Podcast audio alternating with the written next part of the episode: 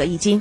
男篮比赛当中，中国队以八十比六十四战胜上届冠军卡塔尔队，以四场不败的战绩位列 A 组第一，挺进半决赛。明天，中国队将与 B 组第二的立陶宛队争夺一个决赛席位。另外一场半决赛将在巴西队和美国队之间展开。